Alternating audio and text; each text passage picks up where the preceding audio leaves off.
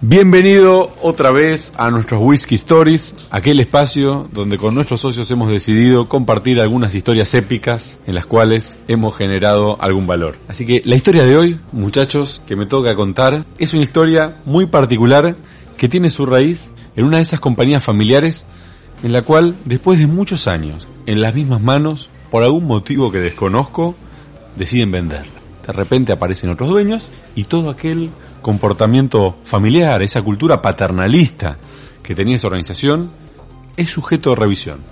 ¿Querés contarnos qué es cultura paternalista? Y la cultura paternalista tiene muchas características, pero digo, como el nombre lo dice, ¿sí? plantea una mirada en la cual hay un padre o una madre, porque también hay buenos matriarcados, ¿no? En las historias familiares, en las cuales, con muy buenas historias para otro capítulo, tienen una relación de padre e hijo con quienes colaboran ahí. Y hay una relación de proveer y de, y, de recibir entre dueños y colaboradores. Típicamente muy centralizadas, ¿sí? Típicamente en, su modelo de decisión, en su formato de, de abordaje, y donde genera comportamientos en la organización basados en el hacer caso porque hay alguien que decide que no somos nosotros. Sí, ok, pero las banco a esas compañías que tienen detrás gente de carne y hueso, que se juegan la vida, que se juegan en cada decisión la vida y el bolsillo. Me encantan, ¿eh? No digo que no, no digo que no. Lo que digo es, eso no quita que tienen grandes complejidades y sin embargo hay compañías líderes mundiales en su segmento, por ejemplo en el segmento automotriz, que aunque usted no lo crea, usted no lo sepa, siguen siendo grandes compañías familiares que han logrado sortear el típico problema de la tercera generación ¿no? Lo conocen, el problema de la tercera generación. Sí, sí, sí. Conocido, en el cual el tercero la quiebra. Digo, los que la superan pueden ser grandes, grandes compañías. Sí, absolutamente. Lo que te quería sumar a eso es como, como, como asesores de este tipo de compañías, tratar con una persona que se compromete tan fuerte porque él es la compañía, es una responsabilidad grande también para nosotros. Y está bueno eso, digamos. No desafía mucho. Sin duda, sin duda. Pero este caso, la, la historia de esta compañía familiar, que ya había pasado de manos y deja de ser familiar, llega un instante en la cual nos llaman y nos dicen, ¿saben qué? Necesitamos un proceso de transformación porque necesitamos empoderar a la gente porque esto ha dejado de ser familiar, ha dejado de ser paternalista y queremos un nivel de proactividad y de innovación mucho mayor. Perdón, paternalista es distinto a proactividad e innovación? No necesariamente, pero en este caso, digo, en este caso ah, particularmente, combinaba estos dos factores en los cuales decían ese nivel de paternalismo alteraba nuestro nivel de proactividad y un nivel de reactividad grande. Entonces, bueno, pero deme algún ejemplo, deme algún ejemplo donde ustedes puedan ver esto. Voy a hacer un paréntesis. ¿Existe la radio el paréntesis? Sí. sí, existe, ¿no?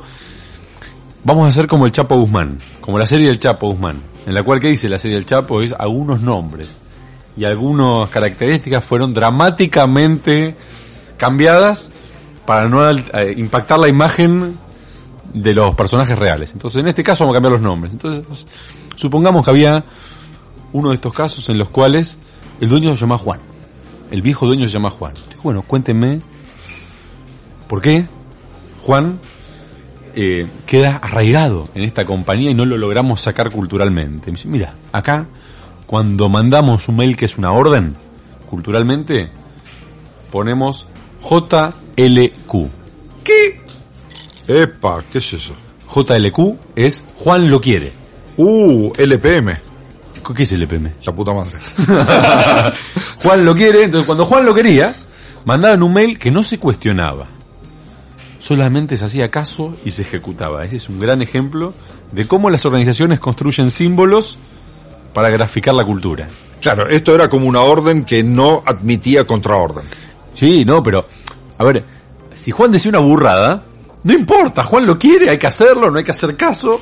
Entonces, miren cómo es, digo, este era un ejemplo, un símbolo de esta organización, de sumisión, de hacer caso, no romper las bolas, ¿sí? Y hacer lo que dice Juan, por más que Juan esté equivocado. Entonces, yo, la pregunta es, bueno, ¿qué símbolos teníamos que construir en esta organización para que esto empiece a cambiar? Che, pero pará, JLQ, me imagino una serie de deseos que sueñan con tener ese poder, ¿eh? Sí, sí, pero mira la consecuencia, Beto, que les traía, ¿eh? Mira la consecuencia que traía es, la gente no se le caía una fucking idea. Sí, y pensar que Juan se había ido hace, hace años, ¿no? Años, ¿Esto años. seguía después que Juan se fue? Cinco años después, muchachos. Cinco años después, JLQ y los pibes marchaban en fila.